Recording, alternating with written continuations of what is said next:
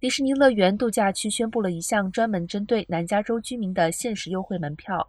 在限定的时间内，南加居民可以以每人二百一十九元美元的价格购买一套为期三天、在工作日参观一个主题公园的门票，即每张优惠价格是七十三美元。门票不必连续使用，门票适用于南加州的居民在一月九号到一月二十五号的工作日参观。在此期间参观公园的客人，也可以在加州冒险乐园参加农历新年庆祝和迪士尼美酒美食节。